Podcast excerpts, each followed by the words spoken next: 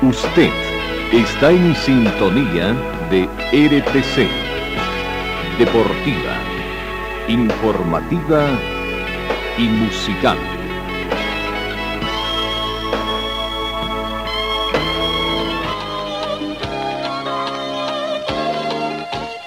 Carlos Dalén Celoaiza y el mejor equipo deportivo presentan Pregón Deportivo, la información más completa en el ámbito local, nacional y mundial. Pregón Deportivo.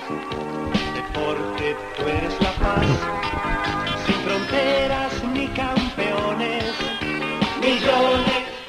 ¿Qué tal amigos? ¿Cómo están? Tengan ustedes muy buenos días. Bienvenidos a esta edición de martes 14 de junio.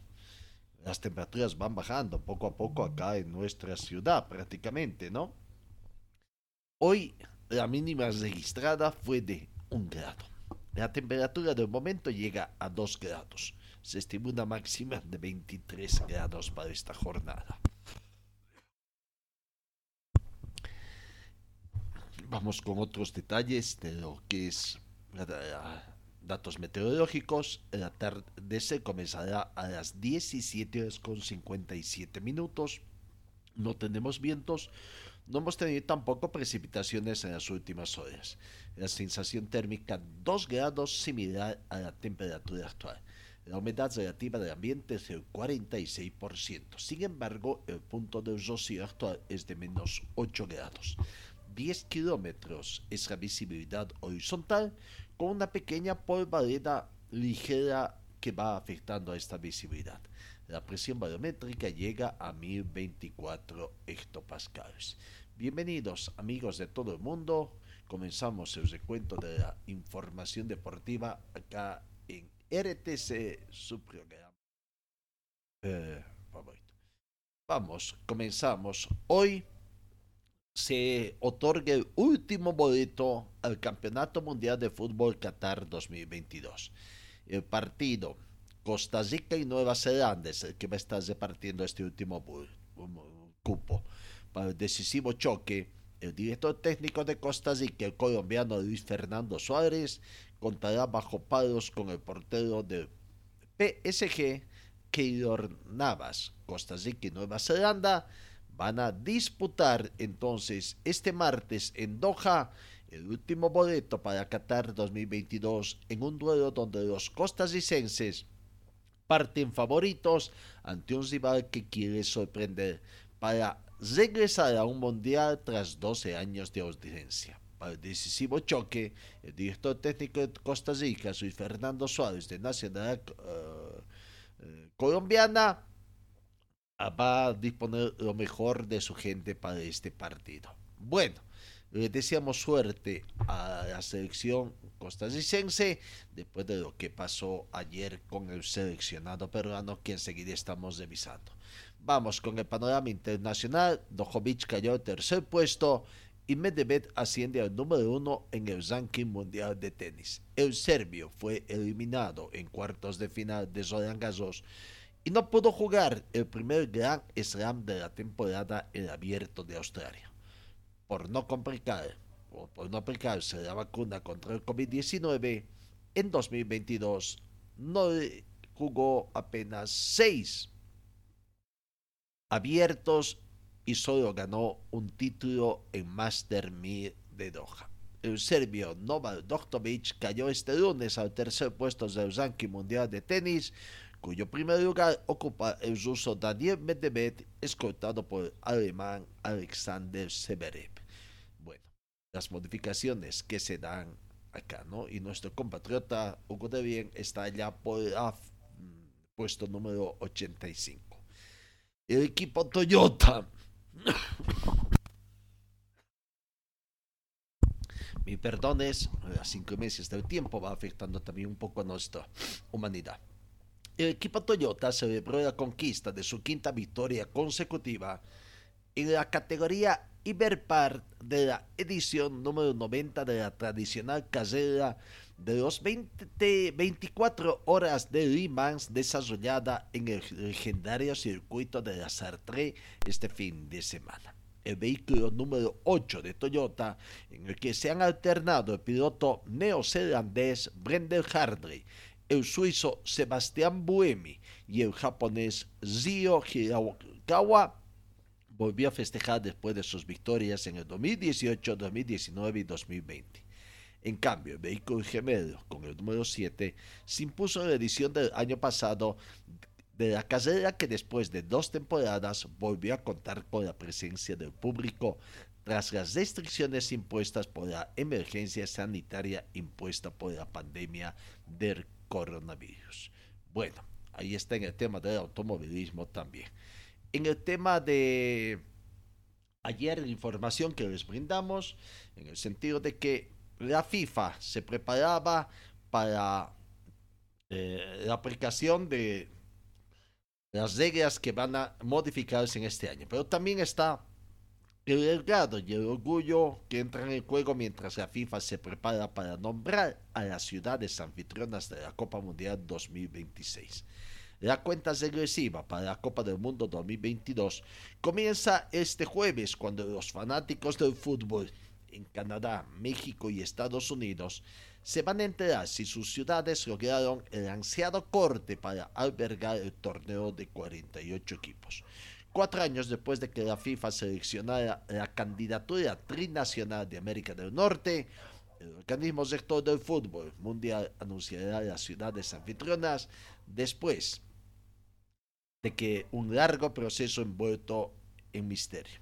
Con 22 ciudades anfitrionas todavía en la carrera esta semana, según la FIFA, muchos esperan que Estados Unidos vea a 10 de sus candidatas elegidas con Vancouver, Edmonton y Toronto en la contienda al norte. En México, donde el fútbol es menos un deporte que una religión, tres ciudades candidatas, Guadalajara, Ciudad de México y Monterrey, tienen casi asegurada este concierto. Por supuesto, cualquier cosa puede pasar antes del espectáculo mediático del jueves en la ciudad de Nueva York. Así que bueno, ya se va a conocer en el transcurso de esta semana eh, los nombres de las ciudades candidatas para el Mundial 2026. Volvemos al tema del automovilismo. El actual campeón del mundo, Lewis Hamilton, podría perderse el Gran Premio de Canadá tras haber sufrido problemas de espalda en el último Gran Premio disputado este fin de semana en Bakú. El piloto británico Lewis Hamilton de Mercedes podría perderse el Gran Premio de Canadá del próximo fin de semana debido a un dolor de espalda provocado por el porpoising que dejó el heptacampeón del mundo rezando para que se acabase la carrera de este domingo en el Gran Premio de Azerbaiyán.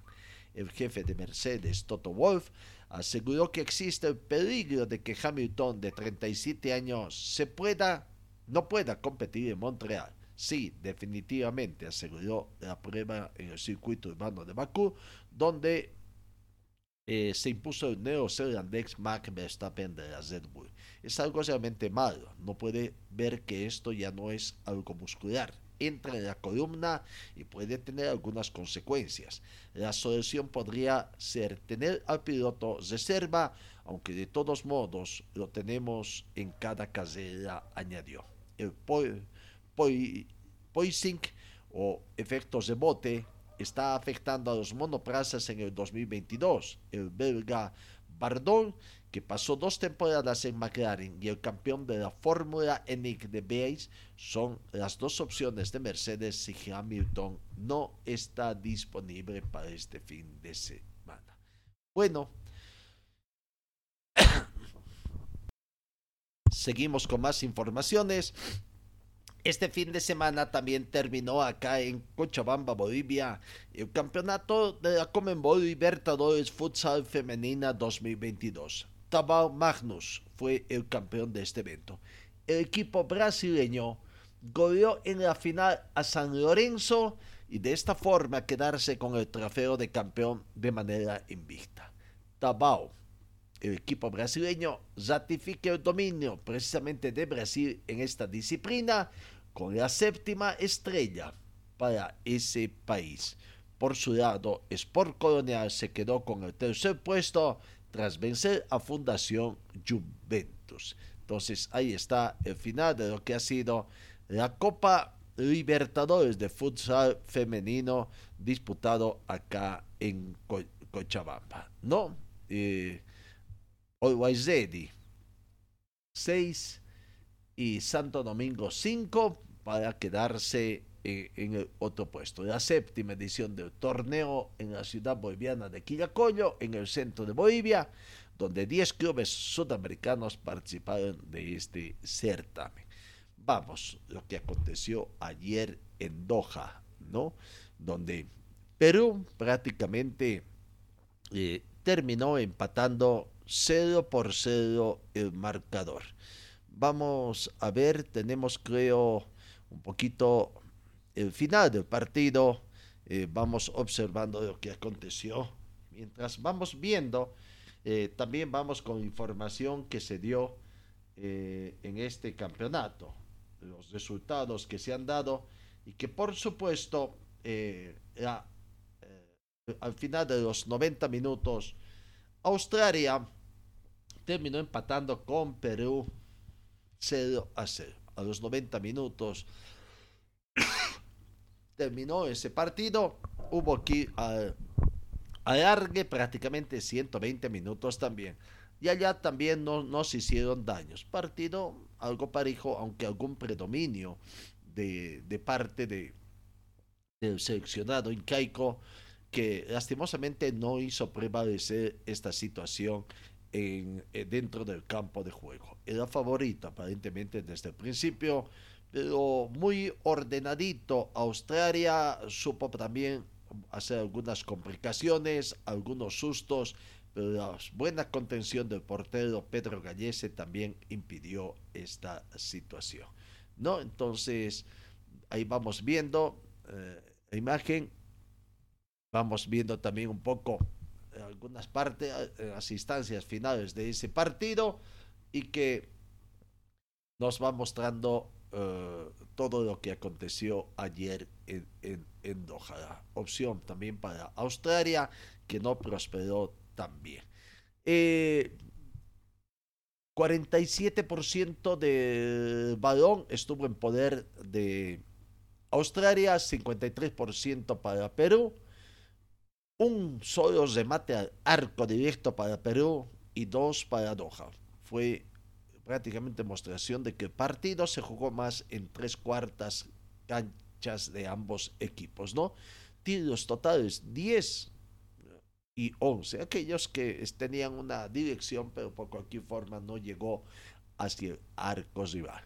Ocasiones claras de gol para Perú, una sola, ninguna para Australia 18 faltas cometidas para Perú, 11 para, para el equipo australiano. Bueno, ahí están prácticamente las eh, imágenes de... Pero vamos a lo que ha sido la ejecución del penal, ¿no? La ejecución de penales y donde prácticamente ahí se ve, eh, tuvo la gran suerte de de, de arrancar mejor el equipo australiano, pero no fue así, ¿no? Lastimosamente, ahí vamos viendo la ejecución de penales, entonces, donde en la primera ejecución de penal, jugador de Australia, Martin Boyle, una de las estrellas, comenzó masando prácticamente una muy buena atajada del portero Pedro Gallese, ¿no? Masó el penal muy bien a la intención, logró atajar y daba cierta ventaja al seleccionado peruano en ejecución de penales. Vamos a ver, pero lastimosamente hasta cierta parte nomás aprovechó el seleccionado peruano para después volver a ceder esta situación allá. Veamos, ahí está la ejecución de Giancarlo Lapadula. Giancarlo Lapadula, que ejecución bastante bien, con éxito prácticamente la ejecución del equipo penal. Pero cayó por penal Santa Australia en el partido del repechaje del Mundial. Ejecución de la Padula prácticamente ahí está muy bien ejecutado. Y arriba, arriba estaba en el marcador Perú. Cero para Australia, uno para Perú. vendría el turno otra vez de Australia. Aaron Moy va a ser encargado de ejecutar. Perú se mantiene invicto, sin embargo, ante Australia en los 120 minutos tras el empate en goles. La vez anterior que se enfrentaron, el equipo peruano derrotó a los australianos por dos tantos contra cero para el Mundial 2018. Viene la segunda ejecución de Australia. Aaron muy prácticamente de aquí en adelante no fallarían más los australianos, ¿no? Y poniendo muy nerviosos a los ejecutores peruanos. Ahí está, excelente, pese a la intuición de Pedro Gallese, remate fuerte a su sector derecho y no, no pudo atajar Gallese. El turno de Perú. Alexander Callens es el segundo ejecutante para el seleccionado peruano. Y también lo ejecutaría de muy buena forma prácticamente para todos los que nos están viendo a través de Facebook también allá. Bueno, se prepara, se perniza, se persina Alexander Callens, va a venir la ejecución, las- el árbitro del partido, las indicaciones, realmente resultó todo un payaso el portero de Australia, una serie de movimientos que trataba de poner, eh, de- poner este y bueno, no sé si al final eh, lo- logró nomás su objetivo. Ahí está, muy bien ej- ejecutado, también el penal de Perú y eh, 2-1, uno para Australia, dos para acá. Viene eh, ejecución, la tercera ejecución de Australia, Guy Goodwin. Guy Goodwin, vamos a ver la tercera ejecución prácticamente para el seleccionado australiano, que también terminaría eh, en, muy buena ejecución. ¿No? Eh, viene la tercera ejecución, Craig Goodwin también ejecutaría en forma perfecta, convirtiendo el penal en gol, dando tranquilidad y poniendo nerviosos a los peruanos. Gallese, tranquilo, aguardando la ejecución del penal y, viene precisamente ese momento. Ahí está, arriba, engañó totalmente al portero. Le toca el turno a Perú, Luis Advíncula. Eh, fallaría el penal prácticamente Luis Advíncula y bueno, se viene la situación acá. Eh, eh, eh, el empate tendríamos que transitorio. Perú perdía este, esta ventaja que tenía acá eh, en ejecución de penales con el fallo de Boyle al principio de la ejecución. Viene entonces Advíncula, Luis Advíncula, que posteriormente había declaraciones después de fallar el penal de la selección peruana, dando un mensaje prácticamente de retirarse de la selección peruana. Toma la carrera prácticamente y el poste, si bien logró un poco engañar al portero, aunque tomó la dirección, el poste lo salvó al portero de Australia, ejecutó, tuvo un rebote medio extraño, ¿no? Quizás porque tomó eh, un poco la parte de la misma línea, no tanto la parte frontal, la parte lateral, y el rebote salió a un costado con tan buena fortuna para el portero de Australia que ni siquiera chocó en su humanidad. Ahí se ponía todo 2 a 2. El lateral del representativo incaico se consideraba después culpable de la eliminación y anunció de que no volverá a defender la casaca albirroja. Luis Advíncula estaba viviendo uno de los momentos más tristes de su carrera deportiva. El lateral de la selección peruana después de marcar ese lunes uno de los penales que el representativo incaico no pudo marcar ante Australia. Viene la ejecución de Adwin Zustik, perfecto también para el 3-2. 3-2 momentáneamente, cuatro ejecuciones para Australia. Recién viene la cuarta ejecución de Zenato Tapia, ¿no? Y había mucho nerviosismo en el seleccionado peruano.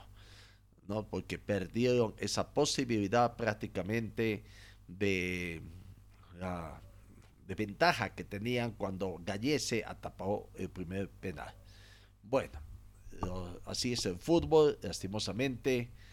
También el técnico Gareca expresó su dolor y frustración por la eliminación del Perú. Se habían preparado para ganar al término de los 90 minutos y no pudo acontecer esta situación.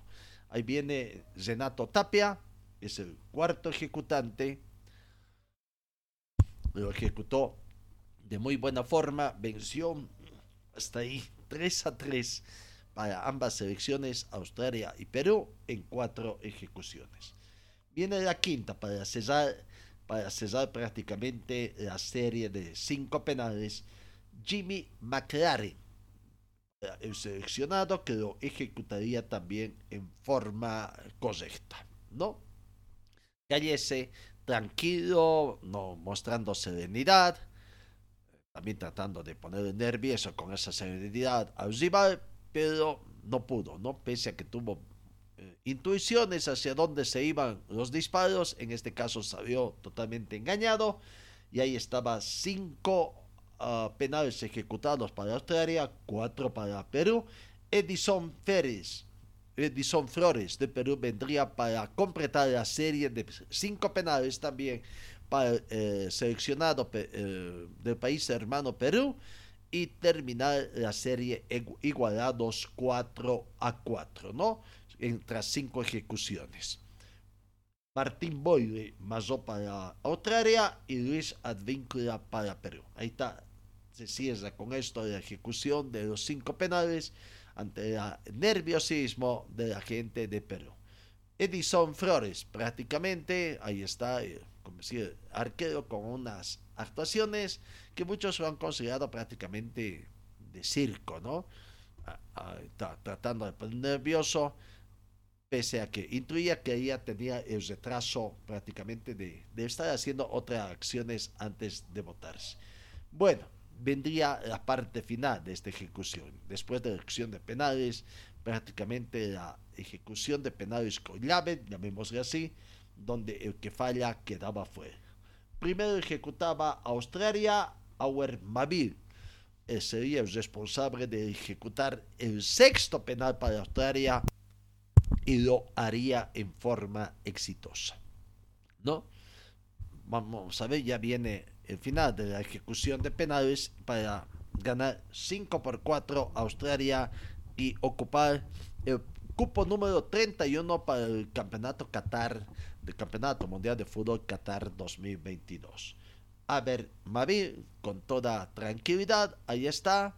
Brayese se toma su tiempo, toma su agüita, se refresca el jugador de color ahí prácticamente con mucha ansiedad y viendo verían su alegría después de ejecutar prácticamente. Vamos a ver eh, la ejecución que este, este penal, ejecución de penal prácticamente le daba el pase porque después vendría la ejecución fallida de Perú. Ahí está, con toda este, bien, lo grita con todo fervor prácticamente descarga prácticamente ahí su adrenalina y vendría el último penal. Alex Valera, joven valor del seleccionado peruana, la responsabilidad de no fallar en esta ejecución ya aislada, complemento, porque si falla se iba fuera Perú. Y así fue, quedó fuera del Campeonato Mundial Qatar 2022. No, veremos esta ejecución, mirada directa de los ojos, el árbitro recomendando siempre al portero, perdiendo más tiempo, el portero tratando siempre de hacer su show para tratar de ponerlo muy, muy nervioso y lo consiguió, ¿no? Se mueve de un lado al otro, tratando de eh, que cambie la primera decisión que tuvo y ahí tuvo la acertada decisión de... Alex Valera no pudo ejecutar ese penal y prácticamente daba la opción. Después vendría ¿no? lo que es la alegría de los australianos, la tristeza de los seleccionados peruanos ante esta situación que se presentó. Bueno, final de la situación, reiteramos pidió perdón, primero pido perdón a mi familia y amigos por el dolor que causé y a todo Perú. Soy el único responsable de esta debraque y no me alcanzará la vida para pedir disculpas. Yo hoy hasta aquí llegué. Doy un paso al costado de la selección. No creo que tenga fuerzas para levantarme de esto. A mis compañeros, muchas gracias por todo y perdón por tan poco, expresó el jugador a la conclusión de este penal y quedando prácticamente la situación. Bueno, la alegría se vuelve a repetir para los eh, australianos, alegría australianos que vuelven al mundial también después de 12 años a un campeonato mundial. Final de esto y hoy se completa los cupos para esta situación, ¿no? Bueno, vamos, cambiamos de panorama. La Asociación de Fútbol de Cochabamba también que ha estado eh, con sus resultados, debíamos, ¿no? debíamos los resultados de ayer. Y aquí está. Del fin de semana del sábado, ayer no completamos por alguna pequeña situación técnica. En el grupo A, Municipal de Tiquipaya venció a Caracala por un tanto contra cero. Nueva Crisa venció a Ayacucho por dos tantos contra cero. Pasión Celeste de local no pudo ante Independiente y terminó perdiendo por dos tantos contra tres. ¿no? Y el partido Arauco Prado con Cochabamba Fútbol Club quedó suspendido, debió haberse jugado el, domingo en la cancha de Choyachuipa, si no me equivoco, no desconozco los votos y el resultado final de ese. Por el grupo B, Universidad Mayor de San Simón 3, Real Cochabamba 2. Enrique Hub venció a Chacacoyo 3 a 2. Universitario 2, San Antonio 0 y Colcapirra empató con Estudiantes Quillacoyo 1 a 1. De esta forma, entonces, la Asociación de Fútbol también dio sus uh, partidos. Completamos la información allá que se viene. Bueno, vamos ahora con el básquetbol, el básquetbol boliviano. Ayer se jugó otro partido de la tercera fecha, el primer partido de la tercera fecha en la Libo Basket eh, boliviana. El equipo de Leones, eh, o perdón, el equipo de Saracho, jugó y ganó de local ante el equipo del Club Tenis La Paz por 94 a 58. Partido netamente favorable y que se jugó en el Coliseo del Colegio Juan Misael Saracho de la ciudad de Oro. Los parciales 21-15 en el primer cuarto, el segundo cuarto 46-31, así va siempre el equipo de, de, de aunque la diferencia era mínima de 5 puntos. En el tercer cuarto ya Saracho comenzó a tomar distancia, 70-42 terminó y para terminar el partido 94 a 58. Prácticamente entonces ganó. Eh, tienen que ver otros partidos de la Ribo Basket. Vamos a ver, ¿no? Eh, perdón, de la... Sí, digo bien, la Ribo Basket queda. Hablando pero del básquetbol siempre algunas modificaciones que se han dado en el otro campeonato que te comienza este fin de semana acá. ¿no? La Limo Basket ha hecho algunas modificaciones en su torneo, recordando que en la Serie A están Calero de Potosí, Peñador de Quillacoyo, Car Azeta de Oruro, La Salle Olympic de Cochabamba y Amistad de Sucre. En la Serie B están conformados Nacional Potosí, Zubaí de Quillacoyo, Can Oruro, Ant 1 de La Paz y Universidad de Santa Cruz. La primera fecha comienza a desarrollarse este, entre este viernes 17, sábado 18 y se completa el martes 21, ¿no? Todavía la expectativa que va a pasar, quiénes son los que van a controlar ante la amenaza que existe también de la Federación Boliviana de Básquetbol en el sentido de que va a sancionar a todas aquellas personas y jugadores, árbitros, jugadores, oficiales, técnicos que estén participando en esta liga nacional. No hay vísceras de solución, ¿no? Muchos verían con agrado, claro, una segunda división en fútbol, pero ¿qué? La primera división profesional sería, debería ser la liga nacional y el equipo de de o lo de Arribo Basket, que hay con equipos invitados, equipos que retornan tras haber sufrido sanciones, ya no con méritos deportivos, una serie de situaciones deberían ser los de la división, eh, de la segunda división, ¿no? Bueno, la eh, Liga Nacional de Básquetbol, entonces ahí están esos partidos, eh, juegan el viernes 17 de junio, 2030 un solo partido, Calero de Potosí con Nacional de Potosí. El sábado dos partidos, 19 horas. En La Paz, AN 1 recibe al Club Atlético Nacional de Oro. En Quillacollo, Peñador de Quillacollo recibe a Amistad de Sucre. El martes 21 de junio se completa con dos partidos. Car AZ de Oruro recibe a la Salle Olympic de Cochabamba la Universidad de Santa Cruz. Cada martes a las 6 de la tarde está fijado el partido en la ciudad de Oruro.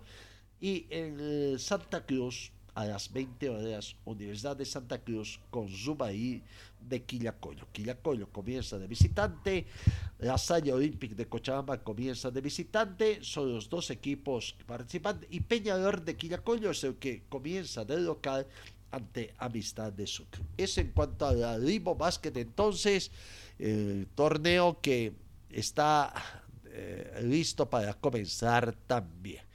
Bueno, ¿qué más tenemos en el tema de, del fútbol? Los equipos de Blooming y Oriente que están haciendo equipos grandes. Blooming está de vacaciones. Oriente trabaja sin pausas, sin cambios. No, no se anuncian mayores cambios para este eh, torneo. ¿no?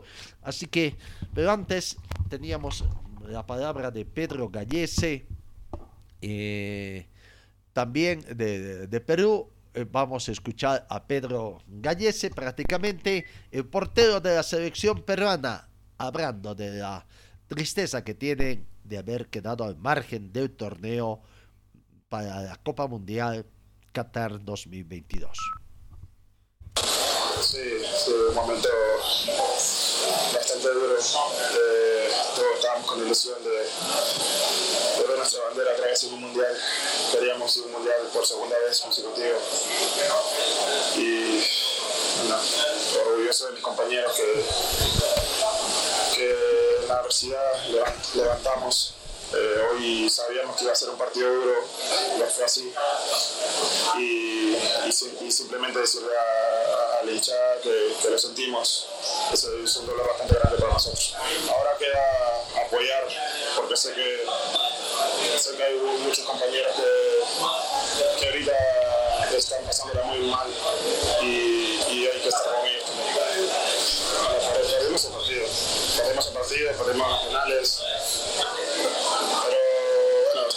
hizo lo suyo, ¿no? Un equipo rudo, equipo que corre. Un momento en el, segundo tiempo extra que, estábamos encima y bueno, ya está solamente que pasar Yo creo que ahorita es muy pronto para hablar de eso. Eh, me gustaría que se quede así. Es un entrenador que nos ha enseñado mucho, que ha cambiado la mentalidad de, de los jugadores y, y bueno, la palabra de Pedro Gallés, también un comentario en torno a la pregunta si gustaría que Ricardo Gareca, el técnico, eh, eh, continúe en ese proceso. ¿no? Los peruanos prácticamente han observado de que no ha sido del todo exitosa, pero no ha sido tampoco un fracaso, ¿no? Una decepción en la parte final quizás sí, pero no un fracaso el proceso que ha tenido Ricardo Gareca. Escuchemos precisamente a Ricardo Gareca con muy pocas ganas de hablar tras la eliminación de sus dirigidos. Un partido parejo, difícil, eh, de marcador cerrado, bueno, después lástima, que quedamos eliminados a través de los penales, queríamos ganarlo durante el partido, pero no se pudo solamente palabras de agradecimiento. Cómo nos apoyaron, vinieron una multitud acá, o sea que eh, lógicamente no pudimos dar esa alegría, así que eso nos duele.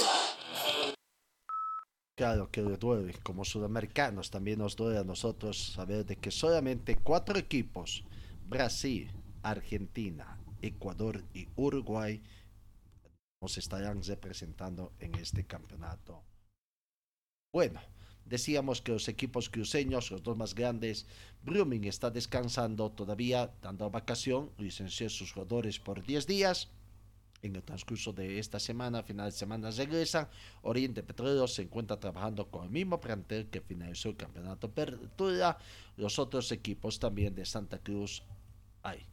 Eh, se, anuncia en Santa Cruz de que eh, los equipos Oriente, Blooming, Guavirá, Real Santa Cruz y Royal Party habrían hecho una especie de, de pacto para tratar de no vender o que los jugadores eh, figuras del fútbol cruceño de los equipos no se vayan prácticamente a los equipos del interior, sobre todo de La Paz, quienes los ofrecen eh, buena cantidad de sueldo, dobrando, triplicando lo que ganan y dejando estos equipos prácticamente, ¿no? Como alguien decía, mientras los equipos de Santa Cruz se preocupan por ganar unos 100 mil, 200 mil, 300 mil dólares. Otros equipos en La Paz se preocupan por ganar 3 millones de dólares obteniendo el campeonato de fútbol. ¿No? Bueno, ahí está la situación. Veamos. Pero de Oriente Petrolero, vamos viendo la palabra de. Decía de Oriente Petrolero, vamos viendo, escuchando la palabra de Miguel Zíos, cómo se va preparando Oriente para el reinicio del campeonato el próximo fin de semana. Miguel, ¿cómo has evaluado este primer semestre que se ha ido y en este torneo de apertura?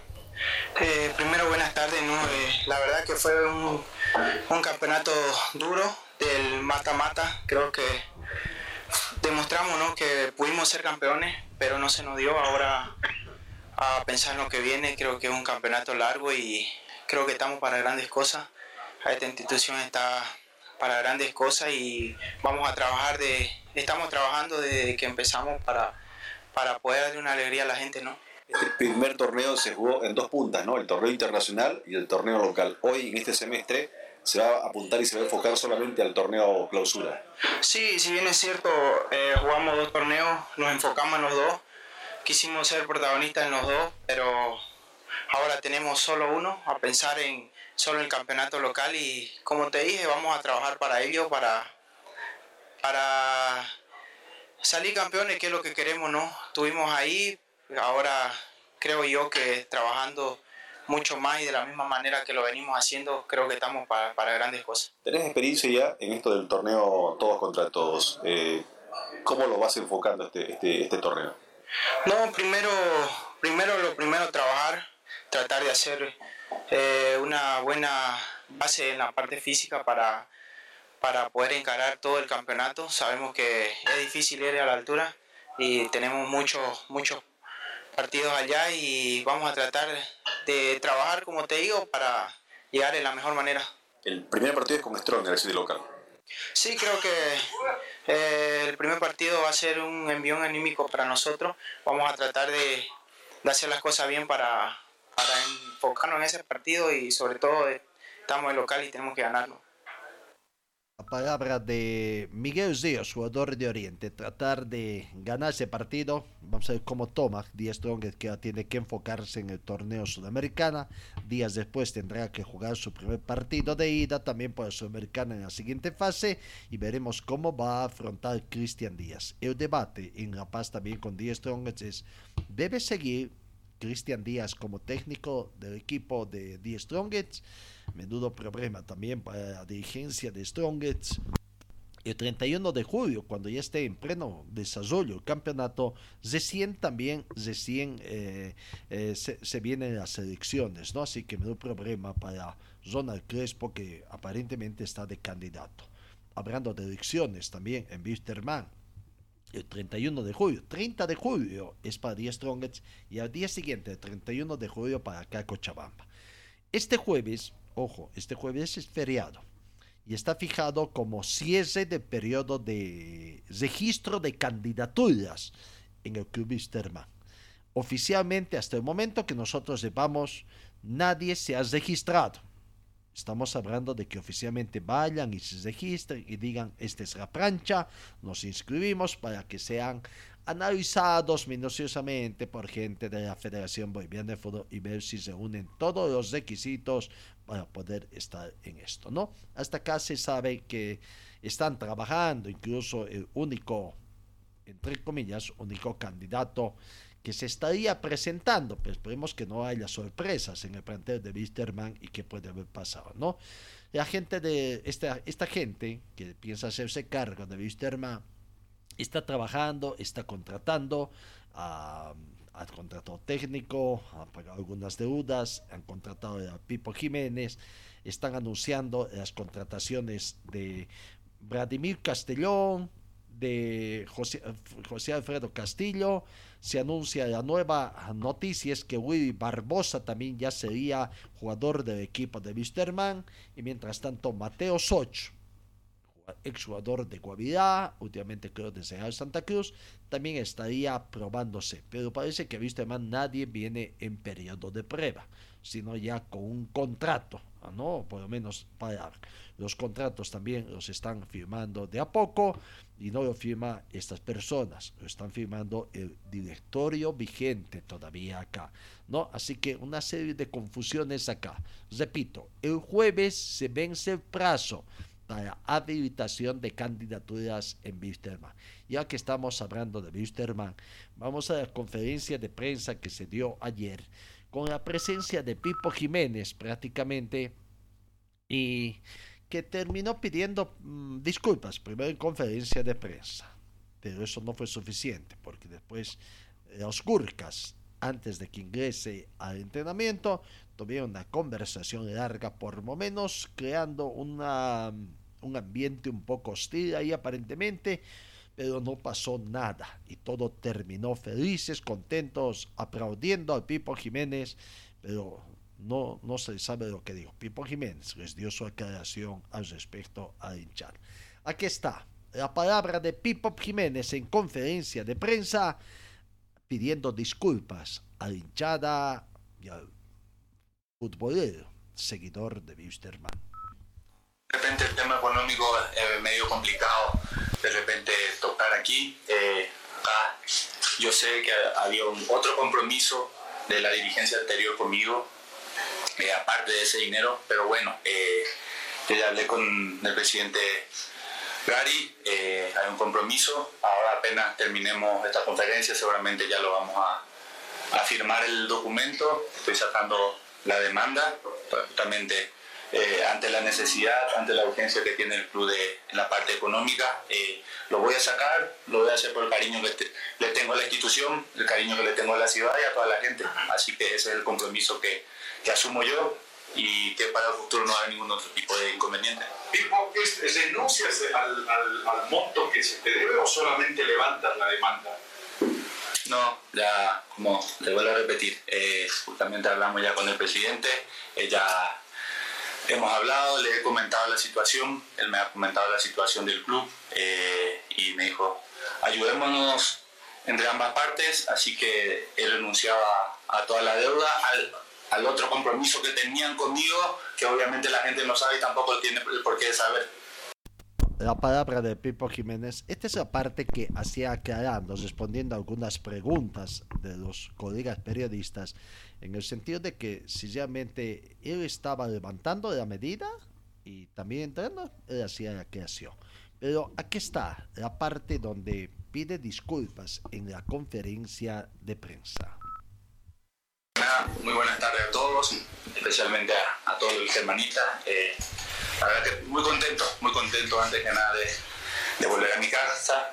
Siempre se dice que el mejor viaje es la vuelta a casa, así que muy contento de estar acá nuevamente. Gracias al presidente Gary, al profe Álvaro, al profe Sergio también, que se comunicaron conmigo, me mostraron la, la intención que tenían que pueda volver a mi casa, así que muy feliz por eso. Quiero dirigirme también a, a nuestra hinchada, que obviamente está un poco, poco molesta conmigo. Eh, muy molesta, Pipo. Eh, sí, está muy molesta conmigo. Eh, en lo personal, creo que es de hombre aceptar de repente cuando uno, uno se equivoca, eh, pedirle disculpas a toda la hinchada eh, si se sintió tocada por la decisión que, que, he tomado. Mi problema siempre fue con la dirigencia anterior, ahora hay una nueva dirigencia que está haciendo muy bien las cosas y se pusieron en contacto conmigo y por eso he tomado la, la decisión de, de, volver aquí a Wisterman, de, de retirar la, la demanda que, que, he puesto.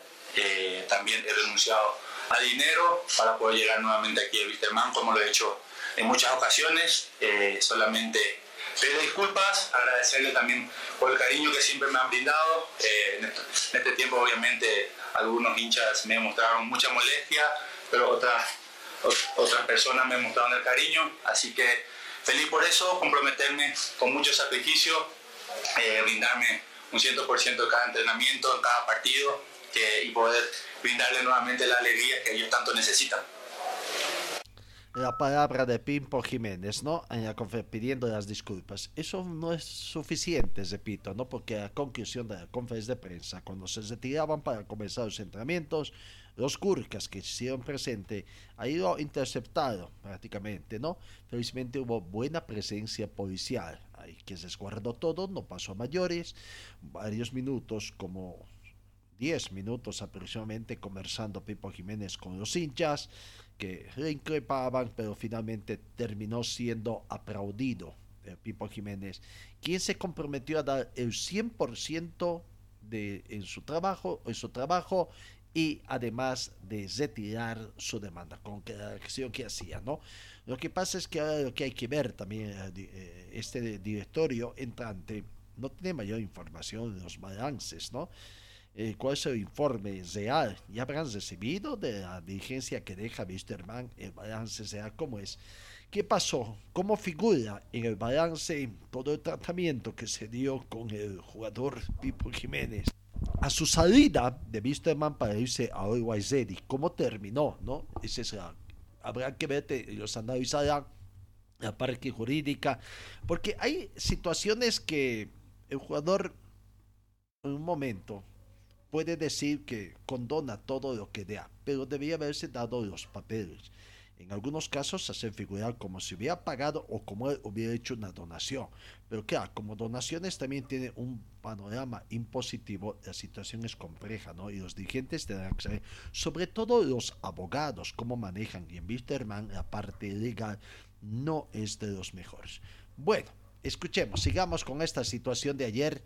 Eh, Álvaro Peña, el técnico de Wisterman, también habló y pidió un darle eh, las disculpas a Pipo Jiménez porque todos se equivocan, pero todos tienen derecho a una segunda opción. Agradecerle por su presencia, agradecerle también a los hinchas por la comprensión, porque también tienen derecho, ¿no? Ellos son son parte de esta familia. Y siempre digo, yo no el hijo pródigo. Todos nos equivocamos y siempre hay un perdón, siempre hay una nueva oportunidad. Y yo soy de esos técnicos que ayer había hablado con él para darle todo el apoyo por la capacidad que él tiene como jugador y reconocer un error que tuvo en la vida, que todos lo tenemos.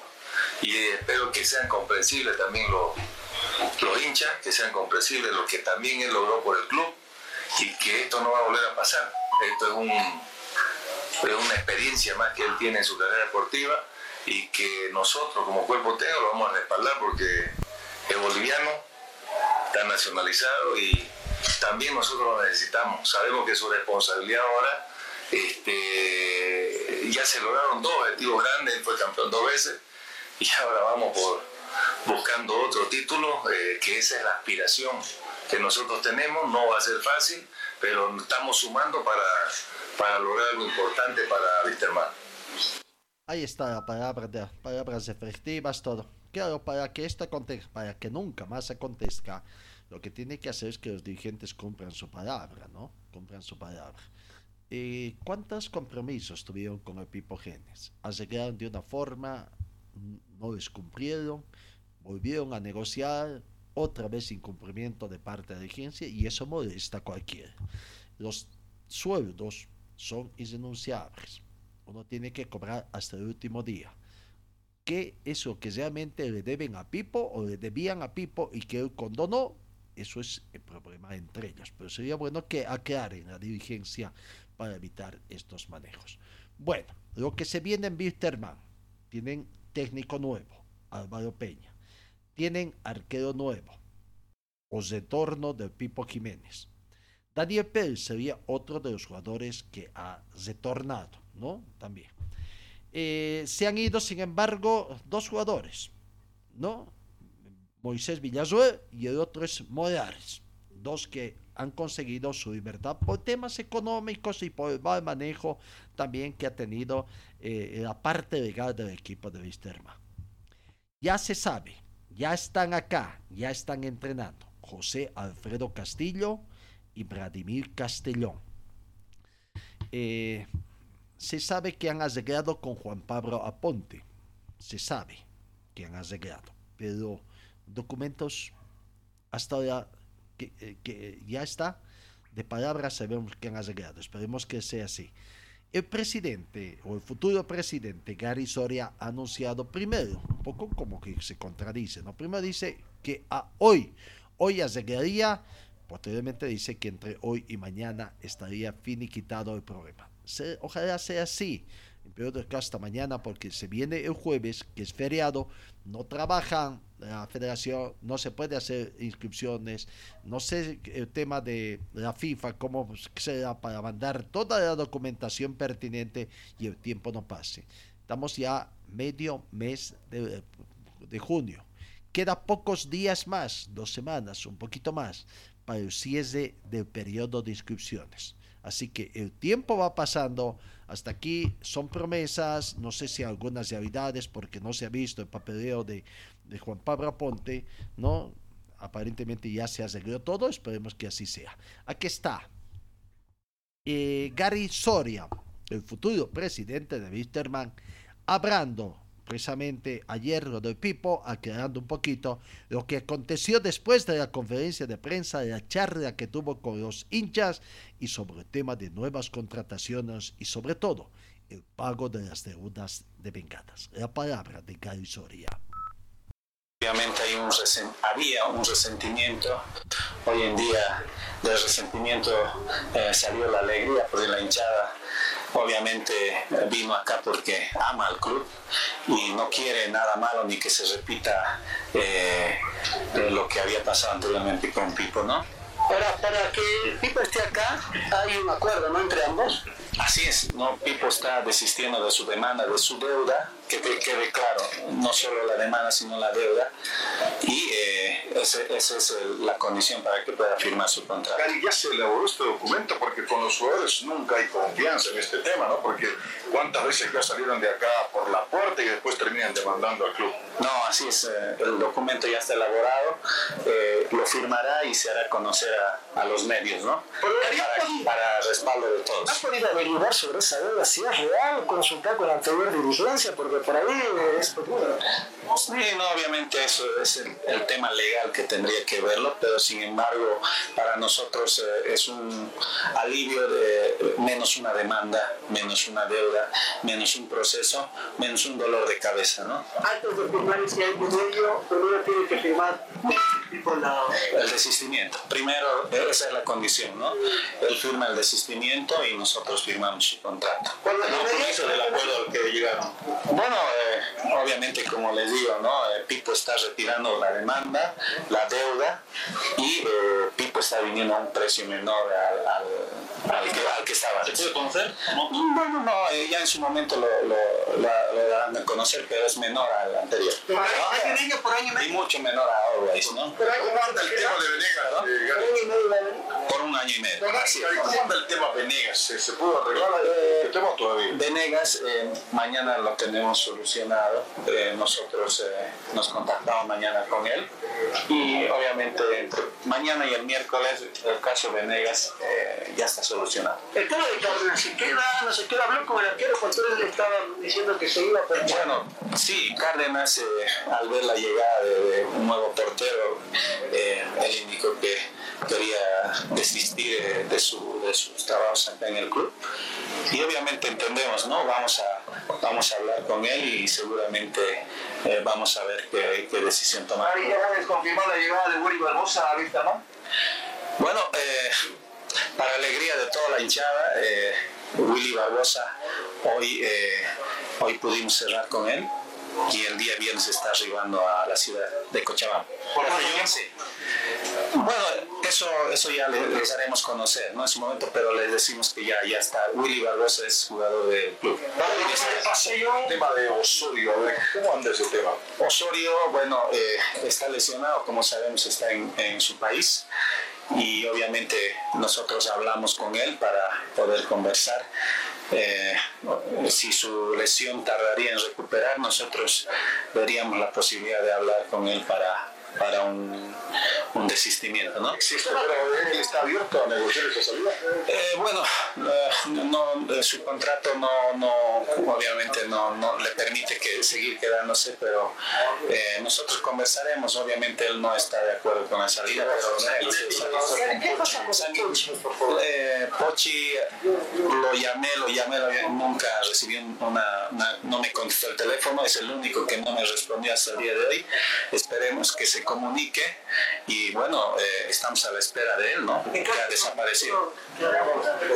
Bueno, eso lo, lo conversaremos, pero eh, me parece una falta de respeto no contestar, ¿no? Porque ya él, él es jugador del club y él eh, lo mínimo que debería hacer es contestarlo. Muchas gracias. Ahí está la palabra de Gary Soria. Pues uno de todos nos parece medio inocente. Él es el que realmente manda en el plantel en este nuevo. Recibe instrucciones de otros. ¿Cómo es la situación, no? Eh, en el tema de legal, aparentemente es un fundamental, ¿no? Se tiene que conocer todo, visto bueno para que esté, pero bueno, él parece que se anticipa a estas situaciones. O sea que primero hacemos y después los abogados verán cómo arreglan esta situación una serie de situaciones que se dan. En el caso de Humberto Osorio, ¿no? Dice que están conversando. Lastimosamente Humberto Osorio tiene la protección de la FIFA porque se lesionó. Se lesionó jugando para Wisterman y tiene, mientras esté lesionado, no le pueden rescindir contrato. No, ahí se viene otra demanda internacional. Una pena por Humberto Osorio que estaban aguardando que se abra el libro de pases para poder habilitarlo prácticamente, ¿no? Pero para ello tenían que haber liberado el jugador colombiano que vino y que no quiere irse y aparentemente tampoco no está muy de acuerdo con la propuesta que le hacen para la decisión de contrato. Pero bueno, esperemos que la billetera, como dicen, sea bastante grande, estén disponiendo los recursos para tratar de convencer y así se puede dar. El tema de Vanegas, hoy lo van a llamar, hoy van a conversar, hoy van a arreglar. Después dice entre mañana y pasado, miércoles, entre martes, hoy martes y mañana miércoles. Bueno, el tiempo va pasando y si no se arregla eso, prácticamente no sé qué es lo que puede pasar con el plantel de Wisterman y toda la incertidumbre. Los tiempos van pasando en Wisterman, perdón. Los tiempos van pasando y bueno, mañana, el jueves, para el viernes en todo caso, viernes, ya se conocerá qué candidaturas se han presentado. ¿Será uno? ¿Será dos? ¿Quiénes acompañan legalmente a, al señor Gary Soria? Si es que se presenta, hasta cuando oficialice su quiénes lo estarán cumpliendo todos los estamentos y que reciben visto bueno. Vamos avanzando rápidamente. En la sexta final, el Club Delfines de Cochabamba ganó el Campeonato Nacional Master efectuado este fin de semana eh, en la pileta Alfredo Marquina de Cochabamba. El segundo lugar fue para el Club Marquina y tercer puesto fue para el equipo Zanas, ambos también de Cochabamba. O sea que tripleta 1, 2, 3 para Cochabamba. ¿no? Equipo femenino de Marquina, mientras eh, que el mejor equipo masculino fue Zanas. El Nacional se llevó adelante con la presencia de alrededor de 270 nadadores de los 25 a 76 años provenientes de La Paz, Oruro, Santa Cruz y los anfitriones, por supuesto, Cochabamba. Eh, la Copa Bolivia. Bueno, ¿qué pasa? ¿Cómo entiende? Es que ese es otro de los temas, volviendo al tema del fútbol. En Sucre, el campeón del fútbol chuquisaqueño del cercado, Mojocoya, y el mozo municipal que te- te- terminó tercero han desistido de participar de la Copa Bolivia Regional en Chucusaca. Solamente seis de los ocho equipos inicialmente programados, la primera fecha se juega este domingo.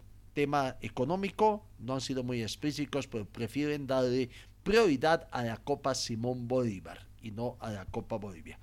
es que la participación de equipos en dos o tres torneos puede realmente están para económicamente ser financiados. Los clubes profesionales tienen problema y eso que participan en el campeonato doméstico profesional y en copas internacionales que otorgan recursos económicos. Y a nivel regional, los habrán analizado bien los dirigentes esta situación, si los clubes realmente están en esa condición de poder eh, entregar, bueno, hay que ver. Amigos, final de nuestra entrega noticiosa. Gracias por su atención. Dios mediante, os encuentro el día de mañana. Que tengan ustedes una muy bonita jornada. Fue el equipo deportivo de Carlos Dalén Celoaiza que presentó Pregón Deportivo. Gracias al gentil auspicio de nuestras casas comerciales. Ustedes fueron muy gentiles y hasta el próximo programa.